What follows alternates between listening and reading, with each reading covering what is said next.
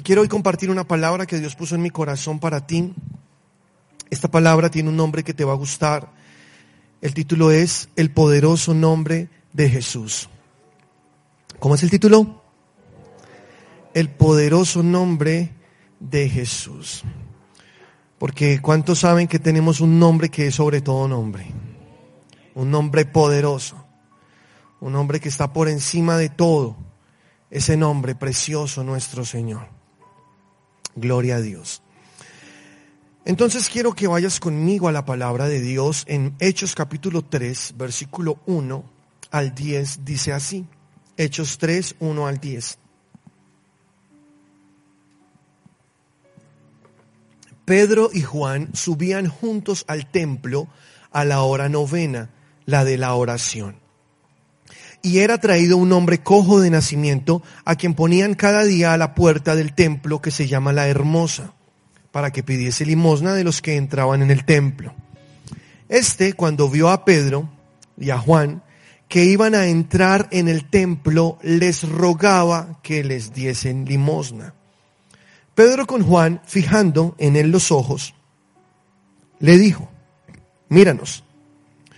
Entonces él les estuvo atento esperando recibir de ellos algo. Mas Pedro dijo, no tengo plata ni oro, pero lo que tengo te doy. ¿Qué tenía Pedro y qué tenía Juan? En el nombre de Jesucristo de Nazaret, levántate y anda y tomándole por la mano derecha le levantó y al momento se le afirmaron los pies y tobillos y saltando se puso en pie y anduvo y entró con ellos en el templo andando y saltando y alabando a Dios y todo el pueblo le vio andar y alabar a Dios y le reconocían que era el que se sentaba a pedir limosna a la puerta del templo la hermosa y se llenaron de asombro y espanto por lo que había sucedido. Amén y amén. Conoce seguramente esta palabra que nos cuenta aquel día en el que Juan y Pedro se dirigían al templo, la hermosa, a orar. Lo hacían de costumbre. Y siempre también de costumbre veían a un hombre lisiado de nacimiento que se sentaba a la puerta del templo a pedir limosna. Era el mendigo que todos conocían. Y ese día extendió su mano hacia Pedro y hacia Juan, les pidió una monedita, no sé. Pero Pedro le dice estas palabras, que es en lo que yo quiero concentrarme hoy. Él le dice, no tengo plata ni oro, pero lo que tengo te doy.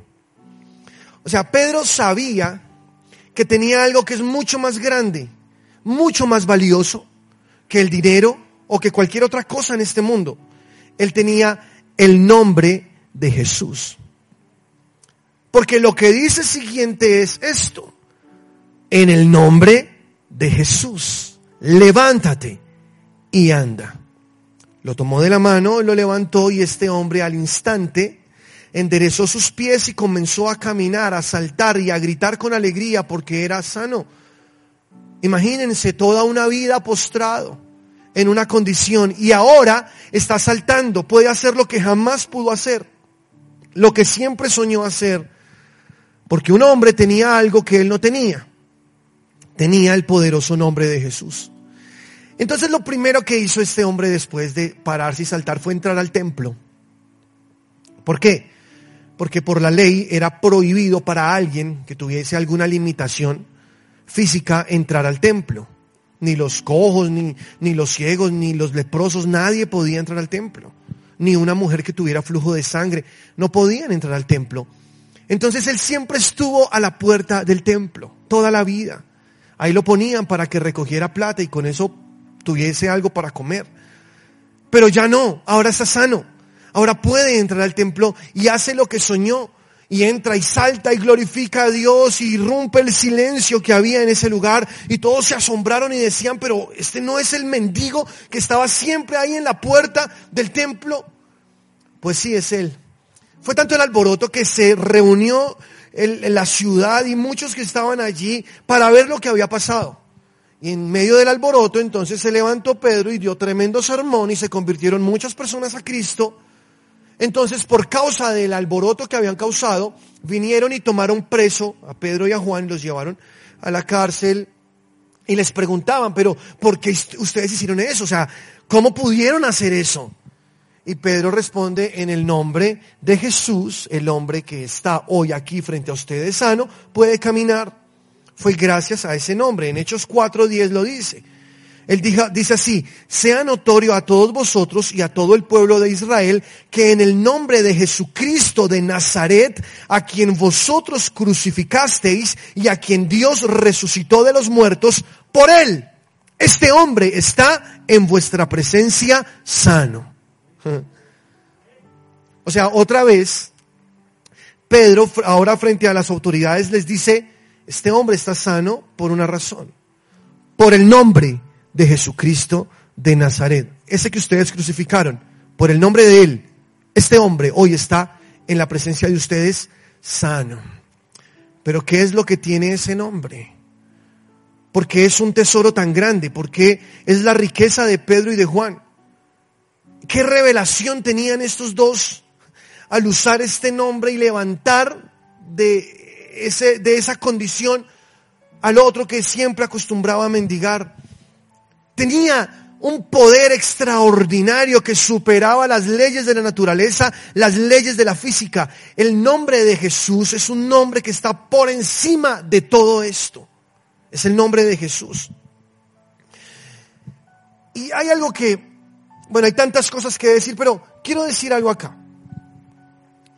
Y es que Jesús, mientras estuvo en la tierra, en su ministerio como hombre, que realmente fue muy corto, él se manifestó al mundo a los 30 años, porque durante toda su infancia estuvo como ahí en secreto, pero luego que se manifiesta al mundo es el momento exacto cuando el Espíritu Santo viene sobre él al ser bautizado por Juan en el Jordán.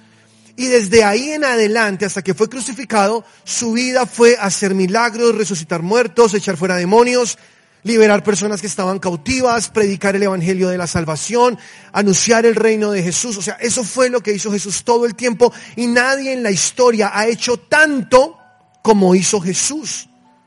Fue tanto que partió la historia en, dos. Cuando tú vas a la clase eh, en el colegio de historia, siempre te dicen antes de Cristo, o después de Cristo. ¿Sí o no?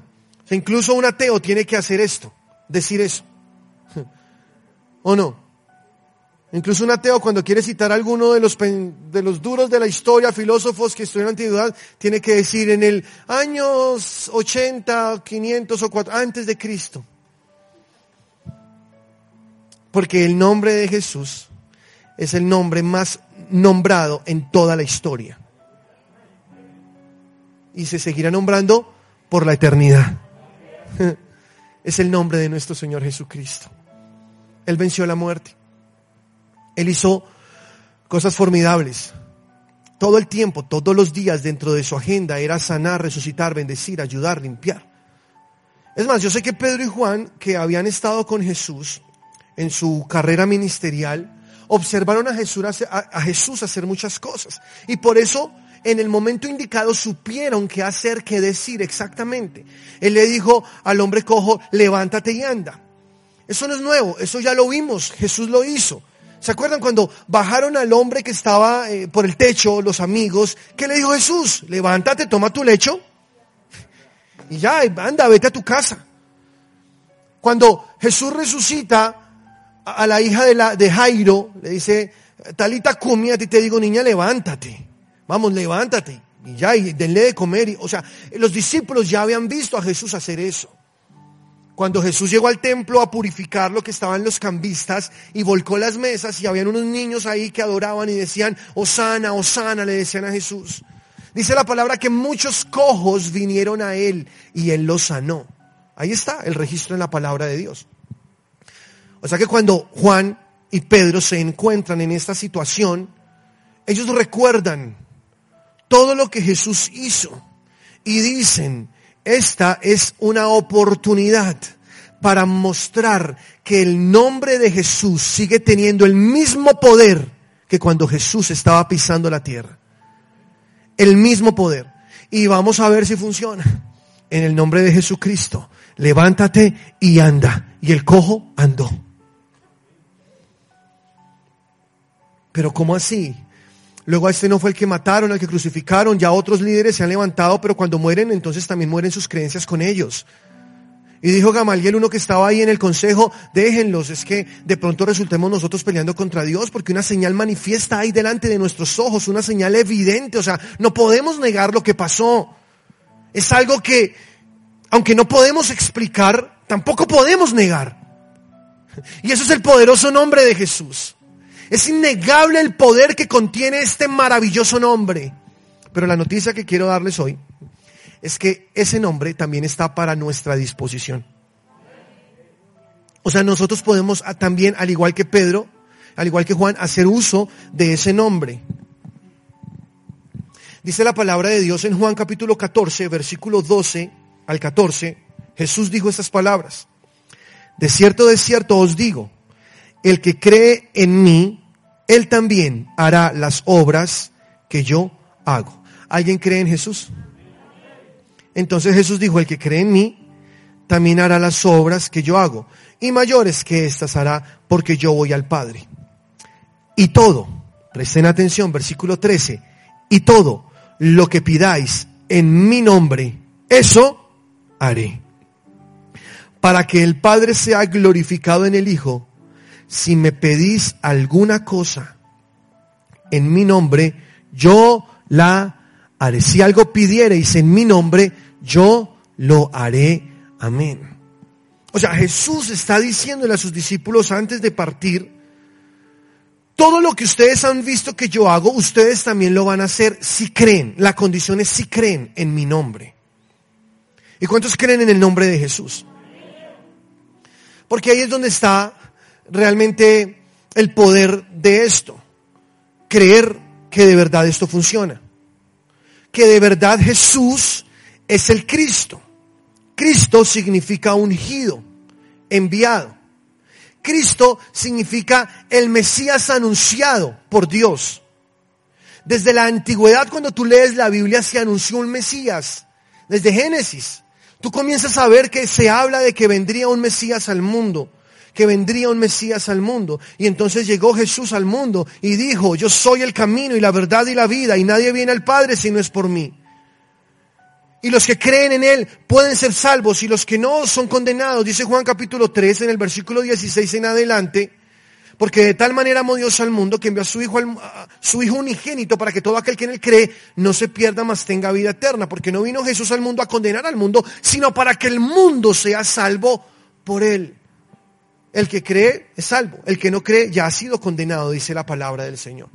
O sea, ahí está el poder de nuestra salvación y también está el poder de nuestra victoria en la salvación que ya tenemos, en el nombre de Jesús.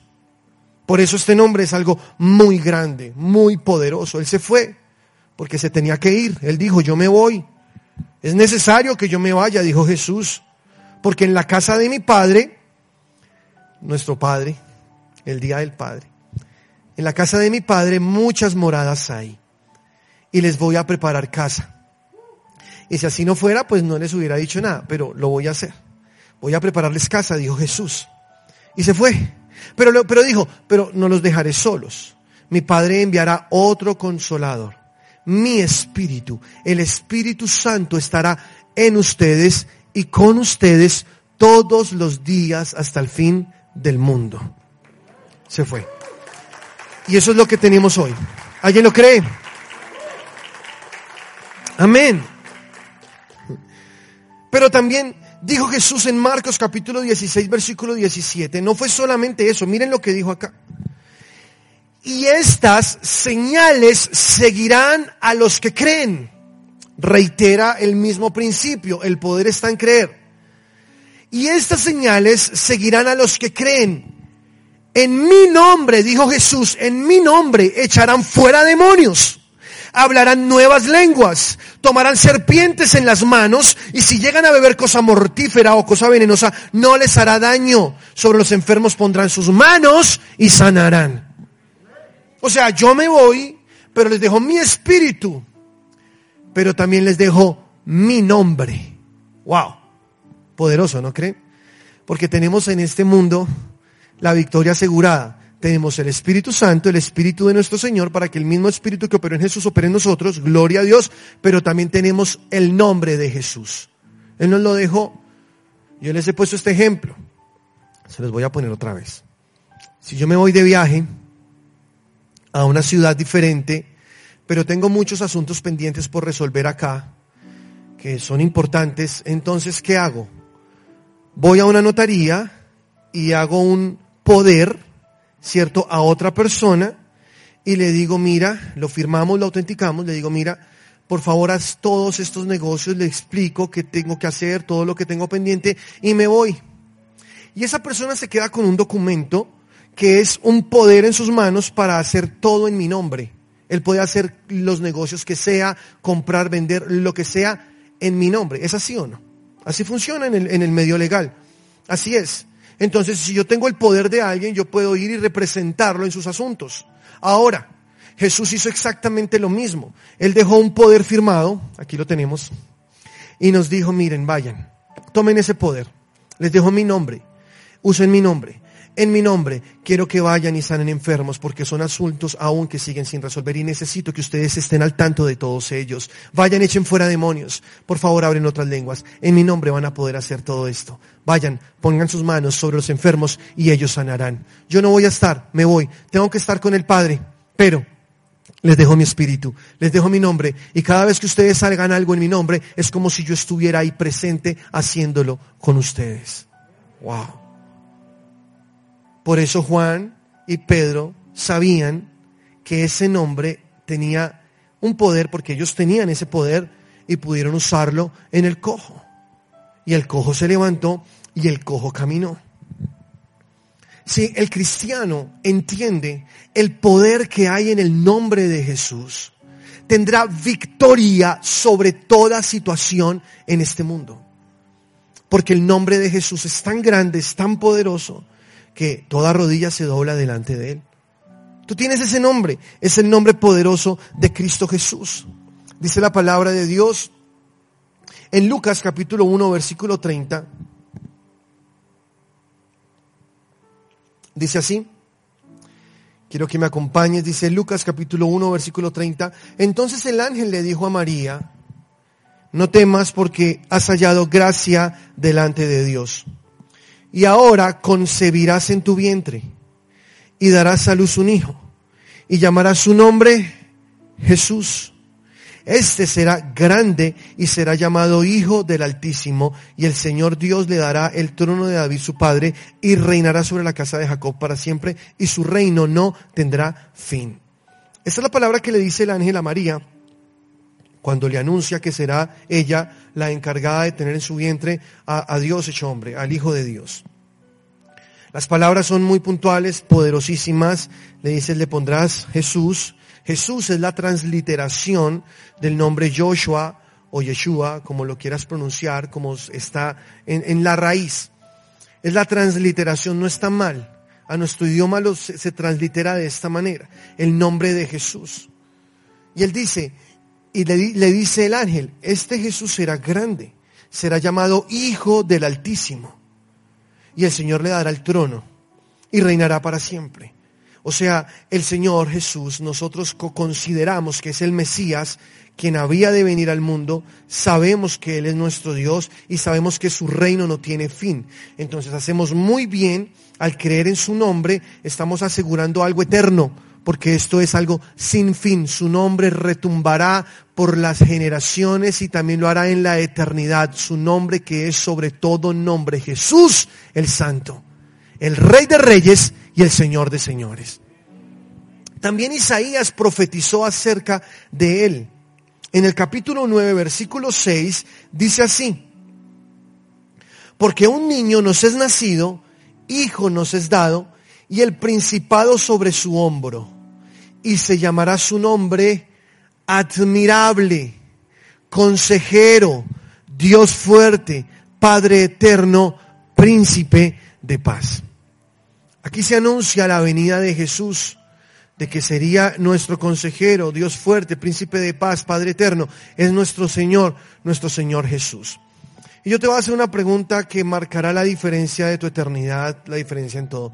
¿Tú realmente crees que Jesucristo es el Señor? ¿De verdad? ¿Tú crees que Jesús fue resucitado de entre los muertos por el poder de, Dios a través del Espíritu Santo? ¿Tú lo crees? ¿Tú crees que Jesús es el Mesías anunciado desde la antigüedad? Muy bien. Hay algo que pasa en el mundo hasta el día de hoy. Los judíos, en su gran mayoría, no reconocen a Jesús como el Mesías. ¿Sí sabían eso?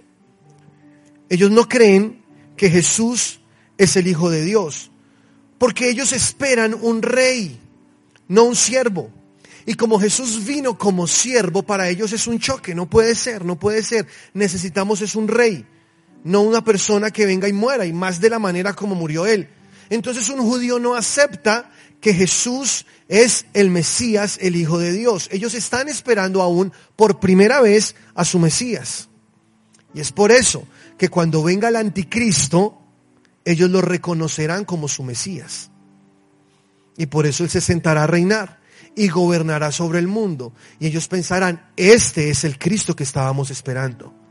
Pero los que leemos la Biblia sabemos que esto va a colapsar, tres años y medio de falsa paz, luego todo estará derrumbado y vendrán unas catástrofes terribles sobre el mundo y verán que no era el Cristo que estaban esperando y tendrán que reconocer y doblar su rodilla ante el Jesús que vino por primera vez a esta tierra como siervo a morir por los pecados de la humanidad.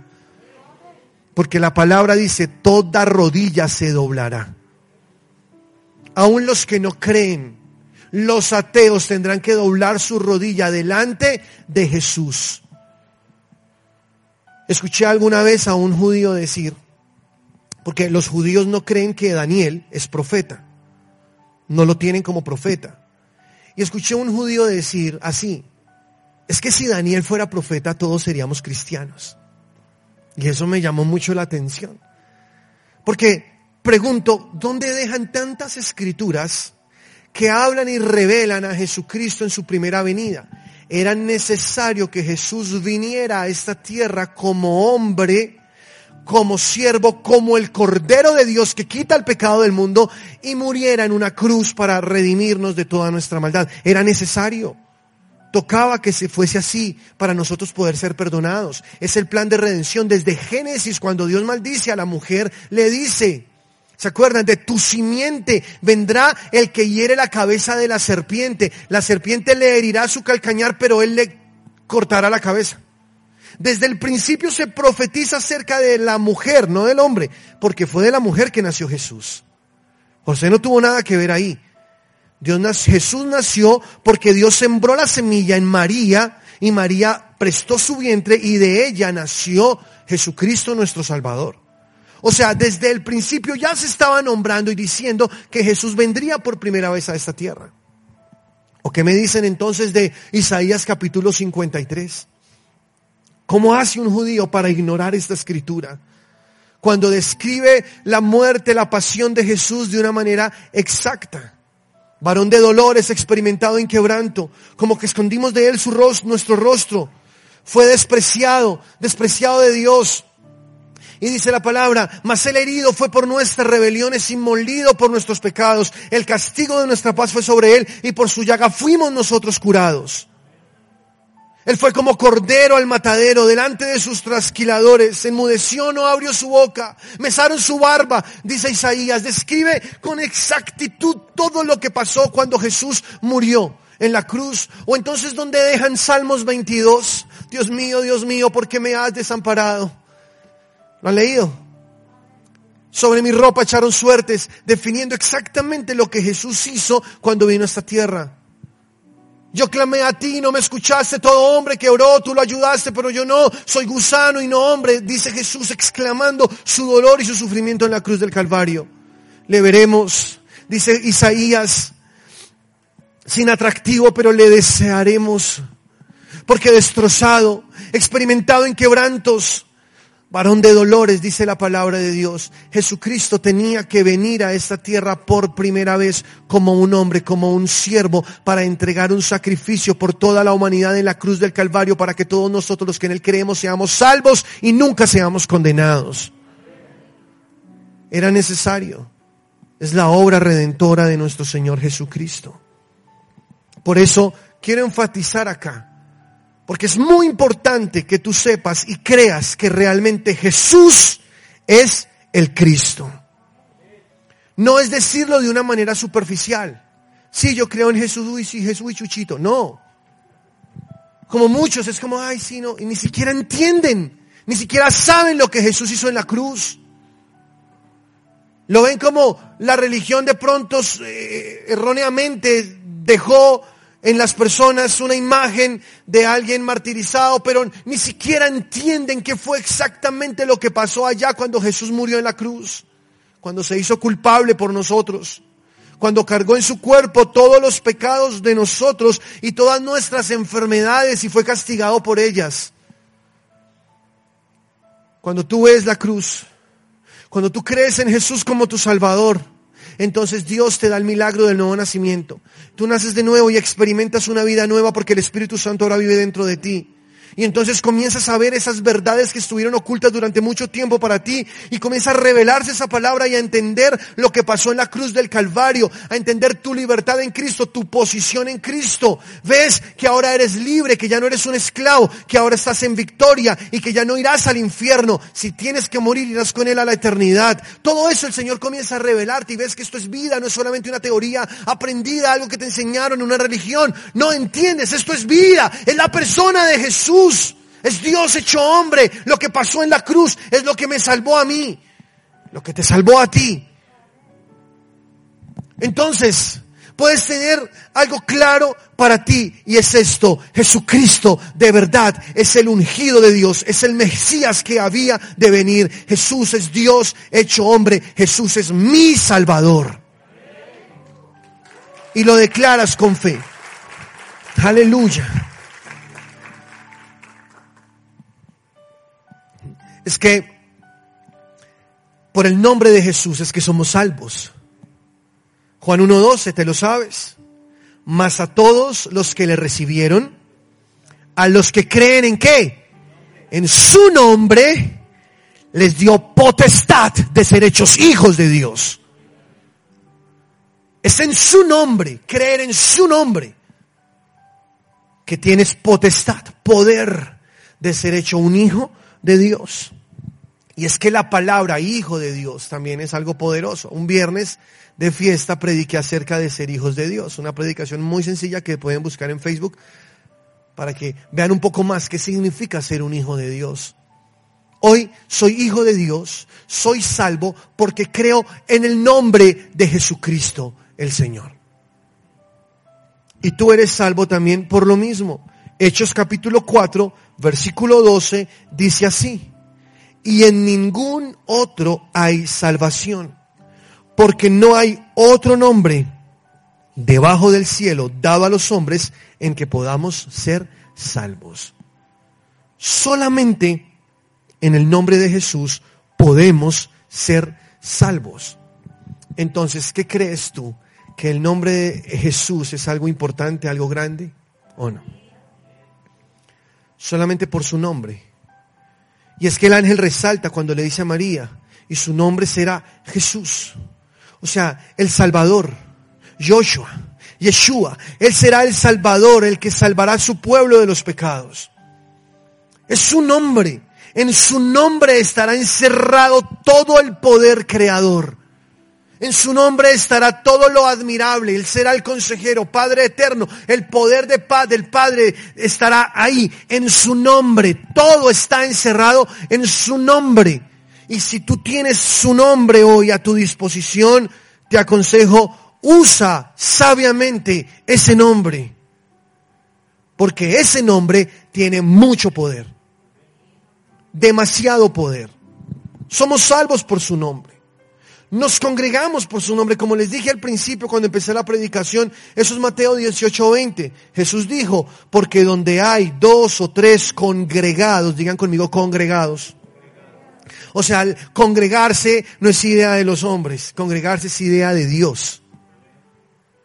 El Señor quiere que nos congreguemos, porque hay donde hay dos o tres congregados en mi nombre, dijo Jesús, ahí estaré yo con ellos. Aleluya. Poderoso, ¿no? Poderoso. Él está aquí. A través de su Espíritu Santo, Él dijo, yo estaré con ellos, porque aunque Él sigue siendo en forma de hombre, porque cuando Él resucitó recogió su cuerpo de la tumba, Él se fue en cuerpo. ¿Si está claro o no? Mirad mis manos, mirad mis pies, yo mismo soy, dijo Jesús. Porque un espíritu no tiene carne ni huesos como yo los tengo, dijo Jesús. O sea, Él retomó su cuerpo al resucitar de entre los muertos, se lo vistió otra vez y decidió estar con ese cuerpo por la eternidad. Claro, su cuerpo fue transformado, fue glorificado, porque lo encontramos en la palabra, pero fue su mismo cuerpo, sus heridas. Ahí en su costado está la marca donde la espada entró cuando el soldado la clavó en él. En sus manos siguen estando las cicatrices. En el cielo todo lo que hay fue creado por Dios excepto las marcas del cuerpo de Jesús. Para dar testimonio eterno de su obra redentora por todos nosotros los hombres. Aleluya. Esto es poderoso. Él retomó, tomó su cuerpo se vistió de su cuerpo y se fue a la diestra de del Padre y dijo, he aquí yo estaré con vosotros todos los días hasta el fin del mundo. Eso quiere decir que aunque Él esté en cuerpo, sigue siendo Dios omnipresente, omnisciente y omnipresente. Y omnipotente. Y omnipotente. ¿Lo crees? Él sigue siendo Dios. Y puede estar en todo lugar en cuerpo está, ahí a la diestra del Padre. Y él dijo, cuando se congreguen en mi nombre, yo estaré en medio de ustedes. Aleluya. Eso quiere decir que Él está esta mañana aquí. Porque estamos congregados en su nombre. Amén. A eso hemos venido o no. Tú no has venido acá por la música, no has venido, tú has venido porque el Señor está en este lugar ni por el que predica, ni por el que toca, la que toca el piano, o por el que toca la batería, el calvito. No. Hemos venido a este lugar porque aquí adoramos el poderoso nombre de nuestro Señor Jesucristo. Y sabemos que Él está presente, porque Él prometió estar cuando la iglesia se congrega. Entonces no podemos dejar de congregarnos. No podemos dejar de hacerlo. Yo me acuerdo cuando estábamos en la pandemia, fueron dos meses horribles, encerrados, y yo decía, pero esto no es, esto no está bien, esto no es de Dios, y el susto que nos metían, no salgan, no pueden, y quédate en casa, quédate en casa, y un poco de cosas en bombardeando la mente, adoctrinando a la gente. Pero yo estaba orando, no me acuerdo, como tres meses después, no me acuerdo exactamente, pero yo estaba orando en mi habitación porque yo decidí meterme mucho con Dios en ese tiempo pues que igual, estaba encerrado en la casa, ¿no? Aunque bueno, realmente yo me la pasé por fuera, pero yo estaba ahí orando al Señor, orando al Señor. Y entonces leí ese versículo en Hebreos donde dice, no dejen de congregarse como algunos tienen por costumbre. Y aún más, cuando vean que este gran día se acerca. Yo leí eso. Y entonces el Espíritu Santo me mostró, no pueden dejar de congregarse. Y aún más, cuando este gran día se acerca. Y es que todos los que estamos viviendo, mis amados, es la anunciación de que ese gran día se acerca, que Cristo viene pronto. La pandemia, los, las guerras, los rumores, lo que está pasando allá, China, Rusia, etcétera, la franja de Gaza, los ataques contra Israel, las nuevas cepas del virus, etcétera, la depresión económica, todo lo que está pasando en el mundo es el cumplimiento de las palabras de Jesús. Jesús dijo, cuando vean que todas estas cosas están aconteciendo, erguíos y levantad vuestra cabeza porque vuestra redención está cerca. O sea que lo que estamos viendo es la señal de que Cristo ya viene. Y dijo el Señor, ¿cuánto más cuando vean que este gran día se acerca, no dejen de congregarse. Entonces yo escribí al WhatsApp del grupo de servidores de nuestra preciosa iglesia, que es un grupo de gente valiente, esforzada, trabajadora. Y les dije, muchachos, este próximo domingo me voy a congregar. Si alguien quiere ir, nos vemos allá. Eso sí bajo su responsabilidad, porque estaban sacando comparendos y un poco de cosas, ¿se acuerdan? Pero yo voy a ir a congregarme, yo no me voy a quedar más encerrado. Ahí fui a hablar con mi pastor, mi, pastor me dijo, él me llamó, me preguntó, ¿cómo estás? ¿Te ha faltado algo? Yo le dije, no, pastor, súper bien, súper bendecidos. Ay, qué bueno, me alegra. Y yo le, quiero hablar contigo. Le dije, pastor, es que estaba orando. Ven y hablamos, me dijo. Entonces fui y almorcé con él mediante la pandemia. Y le dije, pastor, mira, es que, ay, yo no sé, pero yo he tenido esto en mi corazón, pastor, no sé si estoy equivocado, le dije, pero es que yo la verdad estoy en mi corazón de que tenemos que congregarnos, a pesar de lo que está viviendo el mundo, no sé, es algo que tengo en mi corazón. Y mi pastor me dijo, nosotros ya llevamos un mes congregándonos. Y yo, ¿de verdad? Sí. Y entonces le dije a las personas, y ese domingo vinieron, estábamos en la 42, en la Caracas, y el domingo vinieron como 20 personas más o menos. Nos congregamos y tuvimos un culto glorioso, tremendo.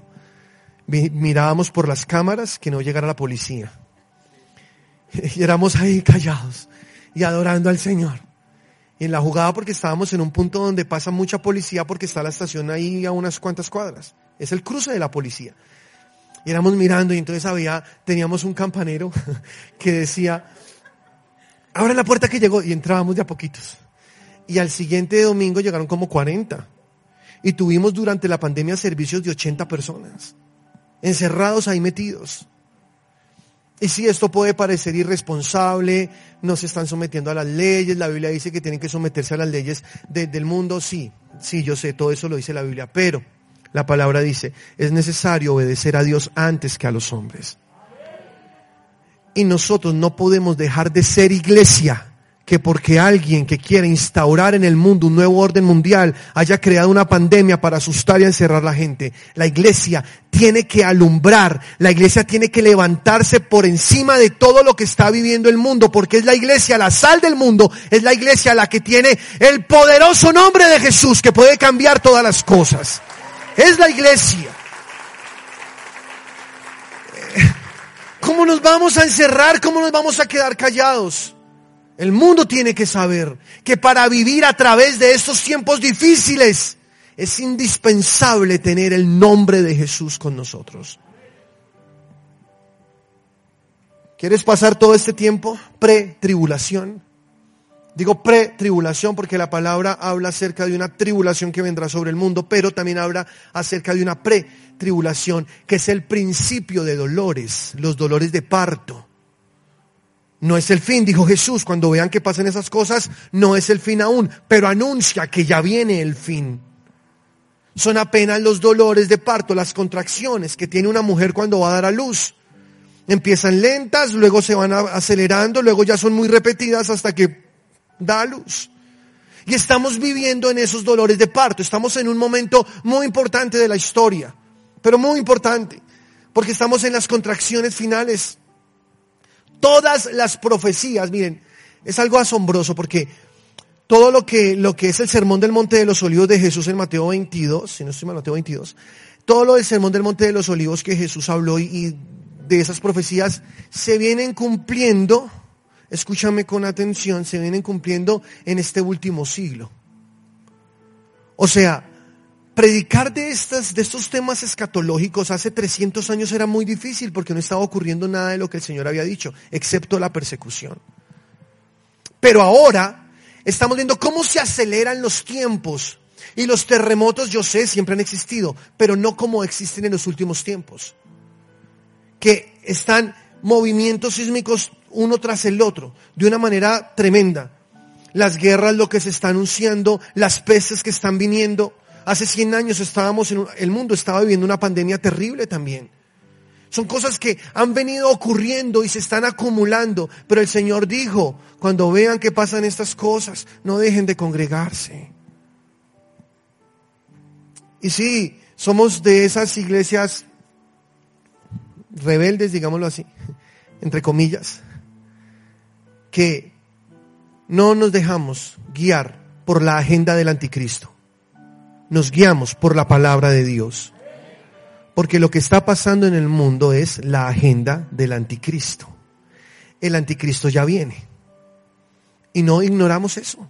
Si tú lees la Biblia podrás darte cuenta muy fácilmente que lo que estamos viviendo en el mundo es porque el mundo está a punto de tener un nuevo orden mundial. La Biblia lo dice. Es más, ya los medios lo dicen, la gente lo dice, ni siquiera los cristianos ya saben que viene un nuevo orden mundial. Pero la Biblia lo dice de antemano. Entonces, si todo lo que está pasando es para preparar al mundo para ese nuevo orden mundial, ¿por qué nosotros ser parte de eso? Tenemos que levantar la voz, tenemos que salir al mundo a predicar de Cristo, el nombre que es sobre todo nombre, solamente en Cristo hay salvación. Ese es el tiempo, iglesia. Una gloria postrera viene para el mundo. Dios lo prometió. La lluvia tardía está a punto de descender. Ya está descendiendo. Hoy promedio un millón de personas se convierten a Cristo en China todos los días. Tú sabías, estamos viviendo un avivamiento, se está despertando la gente, está despertando una sed y un hambre por Dios, esa lluvia tardía, porque la lluvia temprana fue en el Pentecostés, Hechos capítulo 2, cuando se derramó el Espíritu Santo de una manera gloriosa, hablaban lenguas, sanaban enfermos, la sombra de Pedro sanaba a los enfermos, en el nombre de Jesús hacían proezas, cosas extraordinarias, pero Dios prometió una lluvia tardía que será siete veces más grande que la lluvia primera. Si tú quieres ser parte de esta historia, si tú quieres ser parte de ese avivamiento final, entonces comienza a entender que es el nombre de Jesús, úsalo y vive en ese nombre. Y veremos cómo el mundo puede ser salvo antes de que se manifieste el anticristo. Aleluya. Porque el anticristo vendrá a engañar. Una de las cosas que dice la Biblia es que el anticristo pondrá una marca en todas las personas para que las personas tengan que, para comprar, vender, viajar, etcétera, deben tener la marca o si no, no podrán viajar. Y eso ya al principio, yo, era niño y hablaban de eso, pero ¿cómo van a hacer? Uno se imaginaba un tatuaje, no sé, un sello como marcaba en el ganado o algo así. Pero hoy es muy fácil entender esto, ¿o no? Hoy se están vacunando a las personas contra el COVID-19 y tranquilos, no es la marca de la bestia, solamente les estoy diciendo. Es, es como un ensayo, realmente es un ensayo.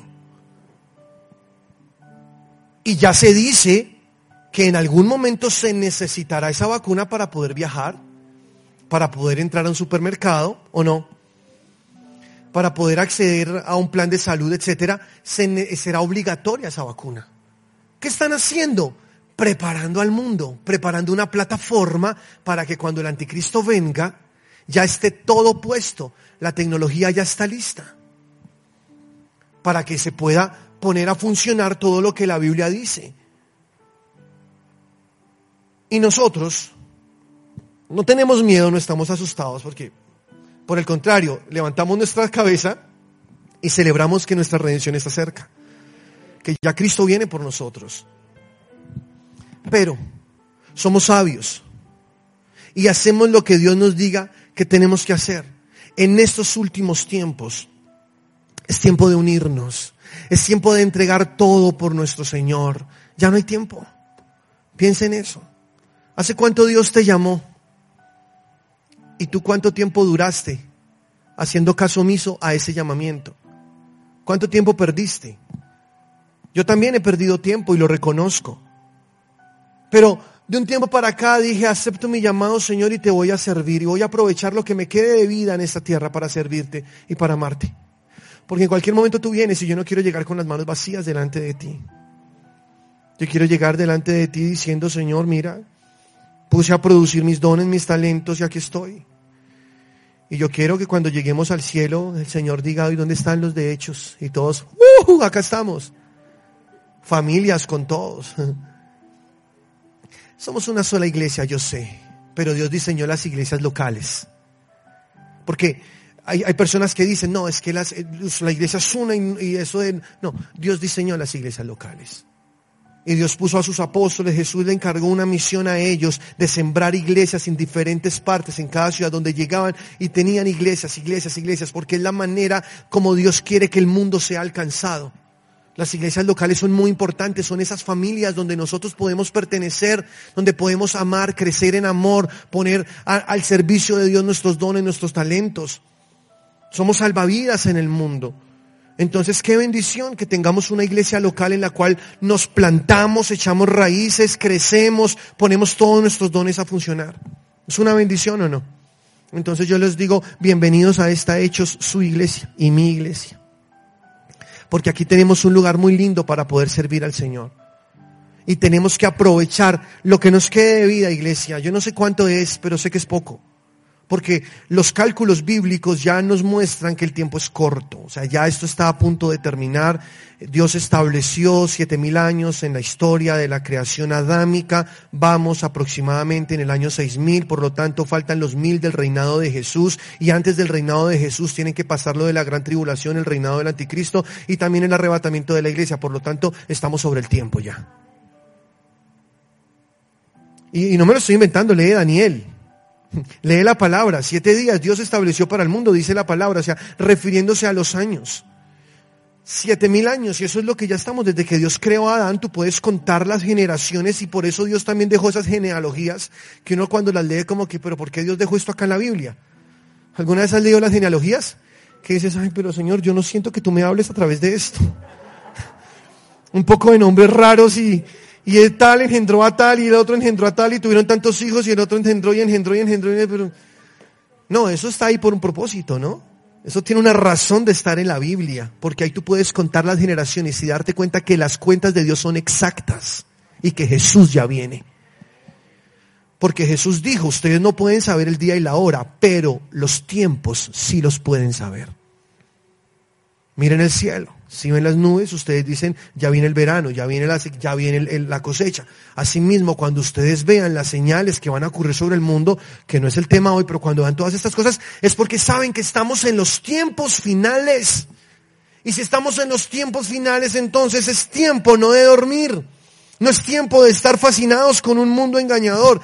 Es tiempo de amar y servir al Señor con todo nuestro corazón. Es tiempo de llevar este nombre que es sobre todo nombre al mundo que lo necesita. Es tiempo. Hoy es el tiempo. Aleluya. Dice Filipenses capítulo 2, versículo 5. A mí me fascina este pasaje. Dice así. Haya pues en ustedes el mismo sentir que hubo en Cristo. Piensa en eso que haya en mí el mismo sentir que tuvo Cristo, el cual, siendo en forma de Dios, no estimó el ser igual a Dios como cosa a que aferrarse, sino que se despojó, ¿lo están leyendo? Asimismo, tomando forma de siervo, hecho semejante a los hombres, Jesús, aleluya. Y estando en la condición de hombre, ¿qué hizo? Se humilló a sí mismo haciéndose obediente hasta la muerte y muerte de cruz. Quiero hacer una pausa porque empezó diciendo que haya en ustedes el mismo sentir que hubo en Cristo, el cual, siendo en forma de Dios, no escatimó el ser igual a Dios como cosa que aferrarse, sino que se despojó de su gloria y se humilló hasta la muerte si Dios nos está llamando a que tengamos el mismo sentir que tuvo Cristo, entonces creo que es tiempo de humillarnos delante del Señor, hasta la muerte. Y si es necesario morir y tocar a morir, pues morimos. De pronto tú no entiendes eso porque estás en un lugar del mundo donde hay libertad de culto y donde es fácil ser cristiano. Pero si tú vas a los países de Medio Oriente, como Afganistán, como Pakistán, incluso como China, Rusia, otros países donde hay una opresión hacia los cristianos, incluso en unos hay una persecución de muerte. Mientras tú estás hoy sentado recibiendo el Evangelio, hay personas muriendo por la causa de Cristo al otro lado del mundo. ¿Sí sabías eso? Por amor a Cristo. Porque entienden que vale la pena morir por ese nombre, por el nombre de Jesús. Porque en, la iglesia primitiva se hablaba del nombre, ese nombre, ese tal nombre de Jesús. Pues ese nombre sigue estando vigente hasta hoy. Dos mil años después sigue teniendo el mismo poder que tenía cuando Jesús mismo usó su nombre en la tierra. El mismo poder. Y por ese nombre seguimos viviendo. Y dice la palabra que haya en ti el mismo sentir que tuvo Cristo Jesús. ¿Qué pasó después? Lee la Biblia, leamos, sigamos, dice así. Por lo cual, a Jesús, por lo cual también Dios lo exaltó hasta lo sumo y le dio un nombre que es sobre todo nombre, para que en el nombre de Jesús se doble toda rodilla de los que están en los cielos y en la tierra y debajo de la tierra. Aleluya. Y toda lengua confiese que Jesucristo es el Señor para gloria de Dios Padre. Ah, esto es poderosísimo. Aleluya. Es el nombre de Jesús. Para que en el nombre de Jesús se doble toda rodilla. Y dice ahí, es un nombre que es sobre todo nombre. Ante ese nombre doblan su rodilla los que están en el cielo, los que están en la tierra y los que están debajo de la tierra. O sea, el diablo y sus demonios. Todos tienen que doblar su rodilla ante el nombre poderoso de Cristo Jesús. Si regresamos a lo que estamos hablando, podemos concluir que si yo uso el nombre de Jesús, porque tengo la autoridad para hacerlo, Jesús me dejó el poder, si yo uso el nombre de Jesús, toda rodilla tendrá que doblarse cuando yo uso ese nombre. ¿Tú lo crees así? Cuando tú usas el nombre, cualquier demonio tiene que doblar su rodilla. Porque no ignoramos que el mundo espiritual es un mundo que está ahí. No lo vemos, pero está ahí. Es incluso más real que el mundo natural. Dios dice que lo que se ve fue hecho de lo que no se veía. Que el mundo espiritual que está cegado a nuestros ojos naturales está todo el tiempo en actividad. Tú estás acá sentado, pero seguro que en este lugar tenemos muchos ángeles que estaban cantando con nosotros ahora en la alabanza. Y seguro estarán cantando y adorando también cuando terminemos ahora. Pero tú sales a la calle y estás caminando y encontrar, no, no los ves, pero hay demonios que están volando y hay un mundo espiritual que está ahí todo el tiempo influenciando y llevando a las personas a, a que hagan todo lo que hacen. Porque hay cosas que no son normales de un ser humano, hay cosas que son influenciadas por los demonios. Como dice Efesios 2, este mundo está bajo la corriente del príncipe del aire, el espíritu que opera en los hijos de desobediencia. Analicen esa palabra. es el espíritu que opera en los hijos de desobediencia. O sea, hay demonios que están ahí, actuando, haciendo que los jóvenes destruyan sus cuerpos con las drogas. Hay demonios que están llevando a nuestros adolescentes a la promiscuidad sexual.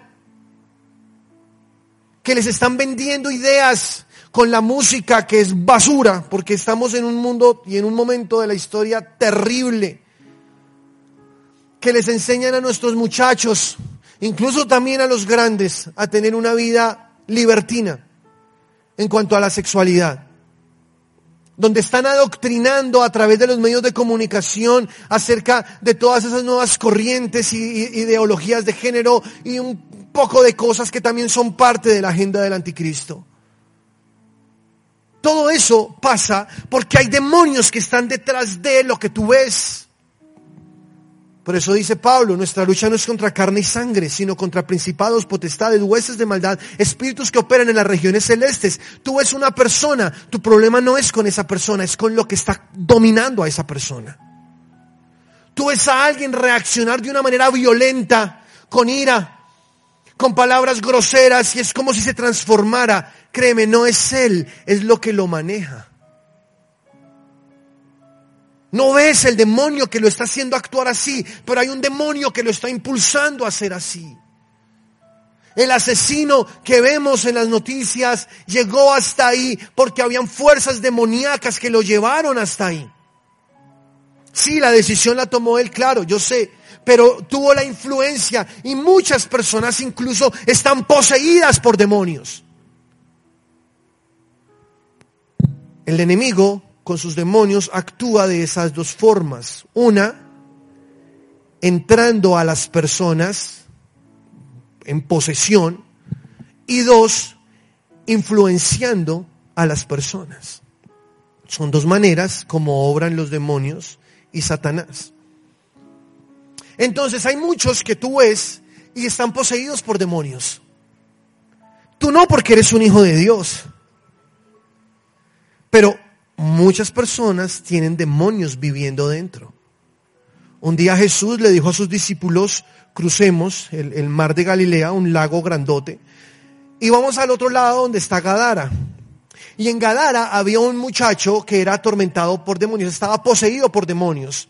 Él vivía en los sepulcros y era el terror de todas las personas que habitaban esta región. Él se sajaba su piel, su carne con piedras, estaba desfigurado, lo ataban con grillos y cadenas y él las rompía. Todo el mundo tenía miedo de este hombre. Jesús dice, vamos. Y llega Jesús a Gadara y pone sus pies en Gadara. Y cuando llega a Gadara sale este muchacho al encuentro de Jesús. ¿Y sabes qué hizo? Dobló su rodilla delante de Jesús y le dijo, ¿por qué me atormentas antes de tiempo? Tú eres Jesús, el Hijo del Dios viviente. Wow.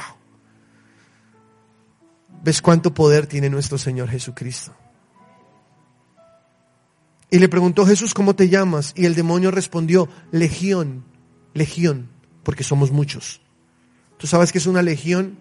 Una legión es una referencia que se usa con respecto a un escuadrón de soldados en el ejército romano, que es aproximadamente 6.300 soldados. O sea que este muchacho estaba poseído por más o menos 6.300 demonios. Una sola persona. Porque el mundo espiritual es muy diferente al espacio que nosotros vivimos en este mundo natural. 6.300 demonios habitando a un solo hombre. Puedes imaginar.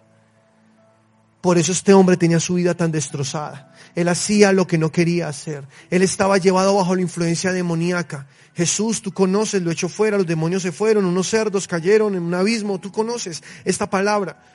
Y el muchacho quedó libre, completamente libre, y le dijo a Jesús que lo dejara ir con él, y Jesús le dijo, ve y cuéntale a tu familia lo que Dios ha hecho contigo. Porque es algo que el Señor nos permitió ver en las escrituras que pasó ahí, pero que sigue pasando hoy. Muchos están poseídos por demonios. Y tú crees que peleando, regañando, haciendo vas a ganar. No, eso no se gana así. Tu lucha no es contra sangre y carne. Tu lucha es espiritual. Detrás de esas personas hay demonios. Ahora, no satanices a todo el mundo tampoco, ¿no? No es que salgas ahora, ah, con razón mis suegras. No, no salgas tampoco pensando así. Y no busques el diablo tampoco en todo lado, ¿no? Pero lo que quiero es que seas consciente. Bueno, eso explicaría muchas cosas también, ¿no? Sí. Pero hay que ser conscientes que el mundo espiritual es algo real. Y que si tú ves algo en alguien que no es normal, que es algo que lo tiene atado, que él quiere dejar a eso pero no puede, entonces posiblemente es porque esa persona está siendo dominada por demonios. O sea que tú tienes que, ¿qué tienes que hacer? Orar, sí, pero Jesús dijo, y conoceréis la verdad y la verdad os hará libres. Tú tienes que mostrarle la verdad a esas personas. Y así cueste tiempo para que ellos lo entiendan y reciban y acepten a Jesús, no importa. Eso es como el martillo, como dice Isaías, que quebranta la piedra, que tú tienes que dar palabra tras palabra y ahí trabajando, orando, haciendo, y el Espíritu Santo hará su obra. Y esa persona será libre. Porque el demonio vive dentro de la persona. Ahora, un demonio está, hoy lo leímos, dobla su rodilla delante del nombre de Jesús. Estamos hablando de eso, ¿no? Entonces, yo me acuerdo hace mucho tiempo, bueno, no, mucho, hace algunos años, yo me la pasaba echando demonios. Porque crecí en un hogar donde mi papá es un hombre de Dios tremendo, lleno del Espíritu Santo, y yo lo vi muchas veces echar fuera demonios, de niño. Nos asustábamos mucho al principio, ya después no, nos parecía divertido. Porque mi papá echaba fuera los demonios y los demonios gritaban y se iban y como que, uy, tremendo el poder de Dios. No sé si alguien alguna vez ha echado un demonio acá. ¿Cierto que es divertido? Porque, porque te alegra ver cómo alguien puede ser libre de algo. Y te alegra ver una persona que vuelve otra vez en sí, como que se quita ese peso y ese dominio que tenía. Y además es poderosísimo ver cómo los demonios tiemblan ante el nombre de Jesús. Pero entonces yo echaba demonios fuera y, y, a veces me pasaba que echaba fuera demonios de alguna persona, por esa persona luego regresaba otra vez con demonios. Volvió a orar y se iba libre, pero otra vez regresaba con demonios. Y claro, un día orando y reflexionando, el Señor nos mostró esa parte donde dijo, el espíritu inmundo cuando sale de alguien va a buscar lugares secos donde habitar, al no encontrarlo y regresa a la casa de donde salió, y si la encuentra vacía, adornada, barrida, entonces va y trae otros siete demonios peores que él y vienen a la casa de donde salieron. Y entonces entran en esa persona y luego el postrer estado de esa persona viene a ser peor que el primero. Porque el demonio se va. Pero si alguien no tiene a Cristo en su corazón, el demonio vuelve. De hecho, el demonio vuelve, pero que encuentre la casa llena del Espíritu Santo. Porque lo que necesita alguien que está siendo poseído por demonios es recibir a Cristo en su corazón, reconocerlo como su Salvador y que el Espíritu Santo entre a vivir a Él bajo el nuevo nacimiento que el Señor le otorgó. Y entonces cuando el Espíritu Santo entra en alguien, hace de esa persona su templo, su casa, y el Espíritu Santo no comparte su casa con nadie. Y si llega el demonio a tratar de entrar otra vez en ella, encuentra la casa llena con el Espíritu Santo. ¿Saben? El demonio no tendrá otra cosa que irse a buscar otra cosa, otra casa, otro lugar donde morar. Es la solución. Todo bajo el poderoso nombre de Cristo Jesús. Porque en ningún otro nombre existe el poder que existe en el nombre de Jesús, que los demonios doblen su rodilla delante de Él. Entonces, ¿yo qué hice? Yo dije, bueno, una persona a la que yo le eché los demonios fuera constantemente y un día entonces, como siete veces, yo no sé, parecía María Magdalena, como, no me siete, y yo le dije, ven, vamos a hablar acá en serio. Vamos a hablar porque no, está, no es normal esto. Tú tienes que recibir a Cristo en tu corazón, tienes que reconocer y tienes que de verdad entregarle tu vida a Cristo y llenarte de Dios, de un arrepentimiento genuino. Esa persona lo hizo y ya, quedó libre, completamente libre, gloria a Dios. Y ahora estaba llena de Dios, gloria al Señor. Y quedó llena. Ahora, yo sé, hay muchas personas que dicen que un cristiano puede estar endemoniado, pero no, es verdad. No y no y punto. No es verdad. Cuando alguien tiene el Espíritu Santo en su interior, no existe lugar para los demonios. El demonio podrá influenciar, sí. Podrá enviar dardos, seducir y tratar de engañar, sí, claro, porque esa es la batalla de todos nosotros todos los días, ¿no? Pero jamás podrá hacer de alguien que tiene a Cristo su casa, jamás. Porque esa persona está llena del Espíritu Santo de Dios. Entonces, ah, pero pastor, yo conocí un cristiano que luego estaba endemoniado. Pues, qué pena contigo, pero no era un cristiano de verdad no había nacido de nuevo. Él calentaba una silla, él seguramente iba a una iglesia y escuchaba, pero no había tenido un nacimiento de verdad nuevo, porque si la persona tiene a Cristo en su corazón, el lugar de él ahora es para Dios y no para Satanás, porque Dios no comparte su casa con los demonios. Amén. Pero algo tienes tú que llevarte en tu corazón hoy. Y es que es en el nombre poderoso de Cristo Jesús que los demonios doblan su rodilla. Entonces ya, por favor, no le tengas miedo al diablo. Deja de tenerle miedo a los demonios, ellos son nada, están postrados delante de Jesús. No tienen nada que hacer. Ay, pastor, venga ahora en mi casa que es que hay un fantasma. Como dice la alcaldesa, estoy ocupado. ¿Yo qué voy a hacer por allá? Ore usted. ¿Sí o no? No, pastor, venga porque es que me están apagando la luz. Pues préndela. Levántate y usa tu autoridad. El nombre que tienes tiene poder para que ese demonio que está por ahí molestando salga de tu casa. No, no, pastor, es que usted tiene más varita con Dios. ¿Cuál más varita con Dios? Pero hay mucha gente que me ha dicho eso. No, es que yo sé que no. Bueno, sí, yo, yo voy, claro, yo voy porque yo digo que no, a mí me gusta ir donde la gente, estar con la gente y me fascina eso. Pero yo le enseño a las personas, tú tienes que entender que tienes a tu disposición el nombre de Jesús. Que no importa el demonio, lo que sea, te esté molestando, llegando a tu casa, lo que sea, se está metiendo con tus hijos, levántate en autoridad en el nombre de Cristo Jesús y échalo fuera. Y el demonio tendrá que huir ante el poderoso nombre de Cristo Jesús.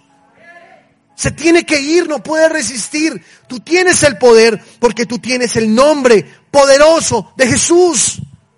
Él tiene que huir. ¿Tú lo crees, iglesia? Él tiene que huir. No, pastor, pero es que es terrible. ¿Pero por qué terrible? No, pastor, es que me apagan la luz. ¿Y eso qué tiene de terrible? Un niño puede apagar la luz. Eso no es terrible. Tú te estás asustando por algo muy tonto, realmente. Analiza.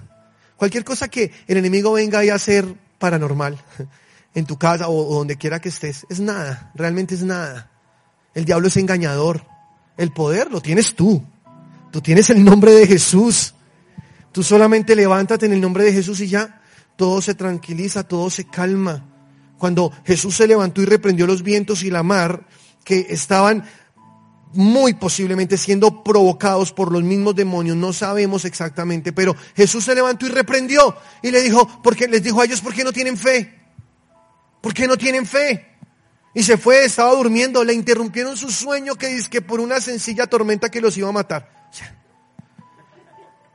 Jesús estaba durmiendo, ese barco no se iba a hundir, Jesús estaba ahí. O sea, los discípulos estaban desesperados, nos vamos a morir, Jesús, levántate, perecemos. Y Jesús se levanta como que, a ver, bien tomar, ya, cállense, y se calmó la tempestad. Pero ¿por qué no tienen fe? Pregunta Jesús. ¿Qué les pasa? ¿Qué les pasa? A veces las tormentas en las que nos encontramos son tan fuertes porque nosotros mismos permitimos que así sea. Si tú usas tu autoridad en el nombre de Cristo Jesús, esas tormentas se calman muy rápidamente. Si él le dijo a los discípulos, ¿por qué no tienen fe? Es porque ellos también podían hacer lo mismo que hizo Jesús. No sé si tú lo crees. No dejes que se te agrante la tormenta, ve ya y hazlo y descansa en Dios. Toma autoridad en el nombre de Cristo Jesús y echa fuera cualquier espíritu inmundo, cualquier cosa que te quiera molestar, porque en ustedes está el nombre del Señor Jesús, está a su disposición. Dice Apocalipsis capítulo 19, versículo 16. Y en su vestidura.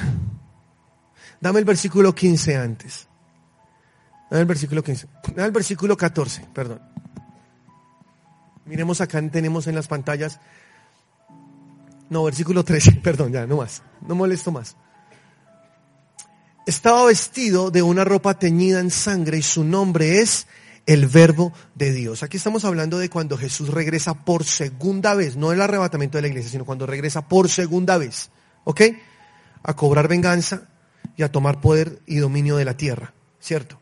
Cuando viene a derrotar al anticristo, a Satanás y los envía al lago de fuego y viene Jesús. La visión de Juan es esta, viene el Cordero de Dios, viene Jesús en un caballo blanco, viene bajando a la tierra y dice, estaba vestido de ropa teñida en sangre y su nombre es el verbo de Dios, la palabra de Dios. Versículo 14. Y los ejércitos celestiales vestidos de lino finísimo, blanco y limpio, le seguían en caballos blancos. Uy, ¿cómo será ese momento, no?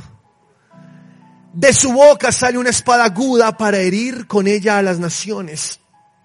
Y él las regirá con vara de hierro y él pisa el lagar del vino del furor de la ira de Dios Todopoderoso. Él viene a cobrar venganza, Jesús. 16. Y en su vestidura y en su muslo tiene escrito este nombre, Rey de Reyes y Señor de Señores. Ah, poderoso. Él es el rey. ¿Cómo me gusta esto? Rey de reyes y Señor de señores. Aleluya. Él es el más grande. Ningún líder político, religioso, presidente, lo que sea, así sea la potencia más grande de este mundo, ninguno de ellos tiene el poder de, que tiene Jesús. Y todos ellos también van a doblar sus rodillas delante de Jesús. ¿Lo crees? Aleluya. Él es nuestro Señor, Él es nuestro Dios. Entonces, ¿qué tenemos que hacer nosotros? ¿Qué tenemos nosotros que hoy tomar para nuestras vidas? Porque Dios es bueno. Juan capítulo 16, versículo 24 dice, hasta ahora no habéis pedido nada en mi nombre. Pedid y recibiréis para que vuestro gozo sea cumplido. Amén. Hasta ahora nada habéis pedido, dice la palabra. Comienza a usar mi nombre. Comienza a declarar ese nombre. Colosenses capítulo 3 versículo 17 dice, y todo lo que hagáis, sea de palabra o de hecho, hacedlo todo en el nombre del Señor Jesús, dando gracias a Dios Padre por medio de él. Amén. Ponte de pie, iglesia.